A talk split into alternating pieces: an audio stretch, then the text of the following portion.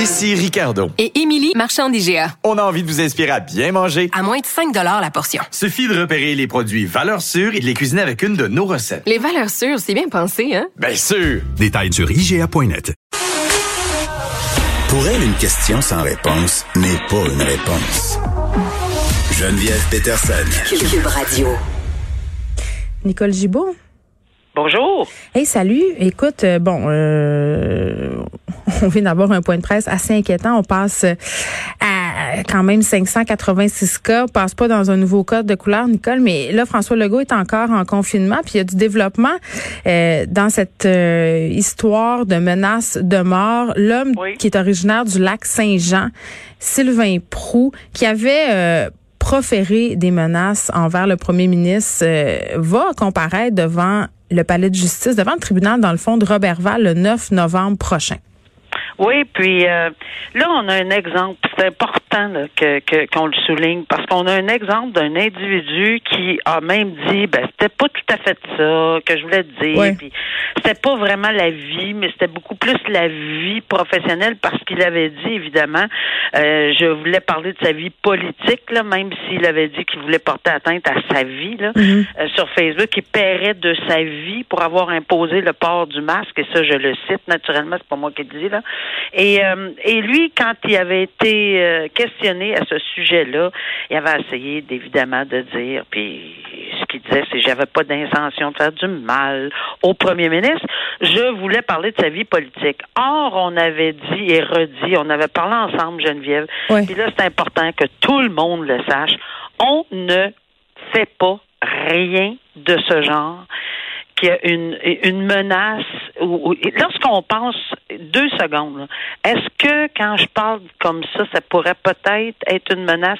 Pesez donc pas sur le enter. Euh, euh, tu sais que c'est mon truc, hein? Tu sais que c'est mon truc, moi. Avant de poster des affaires sur les médias sociaux, si je me pose la question à savoir, ah, est-ce que ça va déclencher une tempête? Habituellement, la réponse, c'est oui. si tu te poses la question, là. C'est exact. C'est exact. Si on se pose ça, c'est une très bonne réflexion. Puis quand on la fait, cette réflexion-là, ça veut dire qu'on arrête le petit doigt, puis on arrête de peser dessus. Parce qu'effectivement, on peut avoir des conséquences. Et ça, pour cette, cette personne-là, c'est une conséquence sérieuse.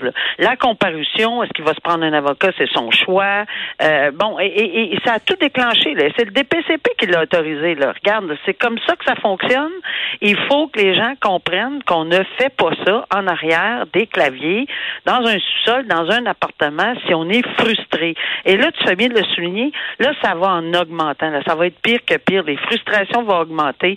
Il faut quand même essayer d'avoir beaucoup, beaucoup de courage là-dedans, puis de, justement pas d'envenimer des situations par de tel genre de propos. moi, moi, pour moi, là, c'est un exemple euh, qui, qui, qui démontre qu'on ne dit pas n'importe quoi sur un clavier. Ben oui, puis tu sais, euh, je pense qu'en ce moment, puis on le répétera jamais assez, là, on est dans un trop plein, un ras-le-bas. Les gens se laissent plus faire. Tu sais, le, petit côté euh, hurlu-berlu, là. Hein, on se dit tout le temps, lui c'est un coucou, il n'y a pas de problème. Euh, dans le fond, il passera jamais à l'acte. Non, non. Là, à un moment donné, euh, il n'y a plus de chance à prendre et on le voit dans la réaction euh, des politiciens. Geneviève, je te dirais qu'on entend surtout, surtout, et c'est ce que j'entendais régulièrement, moi aussi, mhm. face à des à la cour, face à des menaces. C'est pas ça que je voulais dire. Ben oui, mais tu l'as dit. C'est pas comme ça. mais tu l'as dit. C'est ça. Euh, c'est à peu près ma réaction. Je m'excuse, là, mais c'est ça que tu as dit. Tu l'as dit. Eh oui, mais c'était pas comme ça qu'il fallait l'interpréter. Ben, ben oui, pas. On n'a pas besoin d'interpréter. Hein, ah non, moi, c'est comme les, les personnes qui disent, mais vous m'avez mal lu. Ben, c'est peut-être parce que c'est écrit mal. c'est une bonne réflexion, c'est ça. C'est correct. OK. On se parle de ce bilan de présentation annuel des directeurs de la protection de la jeunesse euh, qui ont remis ce matin des chiffres quand même, euh, Nicole, le nombre de signalements à la DPJ qui fait un bond important euh, au cours de la dernière année avec une hausse de 12% dans la province. A des régions qui sont davantage touchées que d'autres, c'est entre autres le cas de la Gaspésie, du centre du Québec. Mais je pense que c'est important de préciser, là, parce qu'on en a parlé en long et en large. pendant la pandémie, il y a eu une baisse hein, de de, signalement. Ben Ça a baissé de 20,5% Et la raison, elle est assez simple. On a fermé les services de garde, on a fermé les écoles, on a fermé les centres de loisirs et c'est les gens qui travaillent dans ces endroits-là qui sont le filet de sécurité souvent de ces enfants. Ce sont eux qui signalent le plus. Donc, ça peut, ça explique euh, la baisse des signalements et ce rebond après là qu'on a connu, c'est parce que là on a 12% de cas euh, supplémentaires. C'est directement en lien avec la fin du confinement. Dès que ça a été fini, on l'a vu là, ça a recommencé à signaler euh, et c'est ce qui nous vaut ce bond de 12 oui, puis je pense que tout le monde était inquiet, incluant le gouvernement. Tout le monde, on a, on, on, le savait que malheureusement avec le confinement, euh, lorsque il se passe des choses en arrière des portes closes dans une maison, euh, les petits enfants, souvent, on voit les séquelles, malgré qu'on en a échappé. Là, on s'entend là, on, on, on, reviendra pas nécessairement là-dessus, mais on voit là maintenant les gens peut-être que les, les professeurs, les garderies, mm-hmm. euh, etc. étaient plus euh, en alerte et doivent être très, très en alerte dans les circonstances. Mais là, ils sortaient pas, là. C'est assez difficile. Et moi, j'avais vraiment une pensée pour ces, ces tous les petits-enfants qui, qui devaient souffrir au Québec parce que oui, il y a eu de la souffrance. Et moi, ça, ça m'atteint de penser qu'ils ont souffert, et il faut le dire, presque en silence, parce qu'il y avait mm.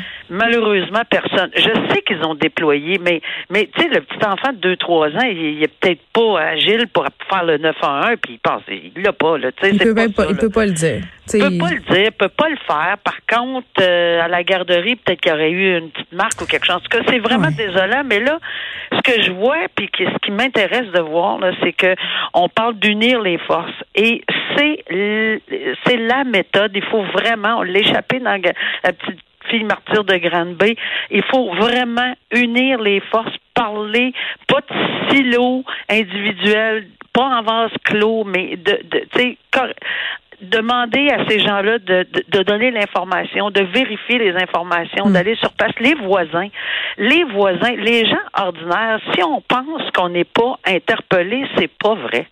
Le public est interpellé quand on voit quelque chose, quand un enfant, quand on voit quelque chose qui est vraiment pas dans, dans, la normalité. Je parle pas d'un enfant là, qui pleure parce qu'il n'a pas trouvé son, son, son joujou ou quelque chose. On, peut comprendre qu'il y a des hmm. situations où euh, c'est vraiment un devoir de le faire, vraiment. Puis si on l'échappe et qu'on a fait une fois de trop, ben on a tant mieux. J'aime mieux qu'on le fasse. Je pense qu'il y a eu euh, quand même un, truc que j'aimerais souligner. Là. Il y a eu ces reportages sur la DPJ il y a quelques années, là, de parents pris dans l'engrenage qui étaient accusés faussement, puis que ça les mettait vraiment dans des situations pas faciles avec la direction de la protection de la jeunesse. Puis je pense qu'à cause de ça, euh, il y a des gens qui hésitent à signaler en se disant, tu sais, si c'est pas vrai. Puis je veux juste dire là, parce qu'on a des chiffres quand même assez précis là qui sortent euh, de ce rapport-là ce matin. Tu sais, cette, cette année, on a eu 300. Euh, en fait, à chaque jour, Nicole, il y a 324 situations déclarées. OK? Et mais là-dessus, là, euh, il y a juste 36,8% des signalements qui sont retenus. Là. Donc, tu sais, la DPJ fait son travail. Des fois, c'est vrai qu'on parle souvent des fois où la DPJ l'échappe, là.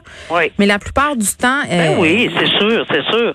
Mais je dirais que au-delà des statistiques, là, oui, c'est vrai, puis ça c'est frappant, tu fais bien, Geneviève, de le souligner, mais au-delà de ceci, mettez un visage d'enfant. Choisissez votre visage d'enfant là, qui pleure, là, puis mettez-le en arrière de ça pour voir hmm. la réalité. Parce que ça, là, ça, ça frappe. Les chiffres, oui, c'est important. Oui, c'est bon pour les statistiques. Puis oui, c'est important de les garder. Mais en arrière de chacun de ces cas-là, il y a une tristesse, il y a une peine, il y a une détresse. Puis c'est des, la vulnérabilité au hmm. maximum. Alors, euh, il faut vraiment que chacun de nous, que chacun des, l'unification, que ce soit individuelle ou à travers des, de, de, de, l'école, les médecins, l'hôpital, euh, le, la DPJ, tout hmm. le monde euh, regarde euh, de près, à la loupe, euh, les, les, petits-enfants qui souffrent. Très bien, Nicole Gibault, on te retrouve demain. Euh, tu sais, moi, j'avais envie de dire, on le sait, là, pendant le confinement, il y a des il y a eu des conséquences qui ont été lourdes dans certaines familles. Il y a eu des situations d'abus physiques, de mauvais traitements psychologiques. il y a des enfants aussi qui ont été témoins de situations de violence conjugale parce que la tension a monté dans les familles pendant le confinement. Euh, il y avait le fait d'être pognés ensemble dans la même maison. Il y avait les problèmes financiers aussi auxquels euh, certaines familles font face. Euh, une personne qui travaille plus non plus, tu sais, peut-être certaines femmes violentées avaient la paix pendant que l'autre est en train de travailler ou vice-versa. On le sait, il y a des femmes qui sont dans des dynamiques de violence psychologique aussi. Donc, peu importe, là, ça donnait peut-être un petit break. Et là, ce qui est inquiétant, en tout cas, moi, ça m'interpelle vraiment beaucoup, là, c'est que il y a des enfants qui sont vulnérables en ce moment qui ne sont pas retournés à l'école. Et ça, c'était soulevé ce matin euh, dans le rapport des directions de la protection de la jeunesse. Ces enfants-là qui sont vulnérables, qui ont des insécurités physiques, psychologiques et souvent alimentaires, il y a une partie d'entre eux qui ne sont pas de retour sur les bancs d'école parce que leurs parents ont choisi de les scolariser à la maison. Et ça, ça demeure préoccupant parce que qui va signaler ces enfants-là? Ce sera pas l'école. Donc, c'est notre job. C'est notre job à nous qui voyons des situations problématiques de prendre le téléphone, d'appeler, d'écrire un courriel. Euh, mais parfois, ce qui est plate, c'est que ça paraît pas ça paraît pas à l'extérieur et surtout quand on parle de violence psychologique. Et je veux qu'on parle un peu des intervenants parce que souvent on leur tape sa tête les intervenants là, puis on, voit plein d'histoires passer, l'histoire de la petite fille de Granby, cette histoire aussi à Hochelaga cet été où une jeune fille a perdu la vie aux mains de sa mère. Euh, il y avait eu des signalements à la DPJ, la DPJ s'était pointée. C'est facile de dire ah, ce sont des incompétents, les travailleurs sociaux font pas leur job comme du monde, mais les travailleurs sociaux en ce moment là ils ont les mains liées. 80% de leur temps, là, ils le passent dans la paperasse, à écrire des rapports pour les tribunaux. Et moi, ça me met en maudit parce que il me semble que quand on a créé la DPJ là, dans les années 70, c'était pour protéger nos enfants. Je veux dire, ça s'appelle la direction de la protection de la jeunesse. Et là, j'ai l'impression que la machine, elle est tellement lourde, tellement écrasante que l'enfant et sa protection, euh, c'est plus au centre de la mission. Et tu sais, on a injecté des millions de dollars là, au printemps là, à cause de la commission de Laurent et tout ça. Euh, c'est pas suffisant. On en a reçu ici des gens euh, qui travaillent en centre. On en a parlé. Euh, on, en, on en a parlé avec des travailleurs sociaux de ces de ces ressources insuffisantes. Les millions qui ont été injectés sont à peine couvre à peine les, dépenses, sont à peine suffisants pour garder la tête hors de l'eau. On peut pas créer en ce moment des nouvelles ressources, des nouvelles jobs. Puis j'espère qu'on va sortir de ce système des quotas. Hein? Les systèmes de quotas, là, on le sait, là, depuis la réforme Barrette, ça atteint toutes les domaines en santé, ça a touché aussi la DPJ, euh, devoir régler des cas à un moment donné. On s'entend là, tout le monde est humain. Les cas complexes, quand tu veux rentrer dans tes quotas, qu'est-ce que tu fais? Ben, t'es parce que tu veux rentrer euh, dans tes objectifs. Il faut se parler aussi de la question des travailleurs sociaux inexpérimentés qui se font pelleter sur le dos des cas de plus en plus lourds, ceux qui partent en congé maladie. Qu'est-ce que vous pensez qui se passe là, quand ils partent en congé maladie? Hein? Il se passe la même affaire que dans toutes les autres sphères de travail. C'est-à-dire que tu passes tes dossiers à d'autres personnes qui vont les reprendre et le risque d'échapper la balle, il est très très grand. Alors moi j'ai en tout cas j'ai bien hâte de voir qu'est-ce qui va se passer avec tout ça. On le sait là cette année le dépôt euh, du rapport de la commission euh, sur les droits des enfants euh, qui était présidé par Régine Laurent. La commission Laurent va être déposée le 30 novembre. Mais Madame Laurent est venue me dire ici là que ce rapport-là ne serait pas tabletté. Pour vrai, il est grand temps qu'on fasse quelque chose. C'est vraiment il faut faire le ménage dans la DPJ. Il faut donner aux travailleurs sociaux les moyens d'agir, les moyens d'aller dans les familles parce qu'il faut les protéger, nos enfants.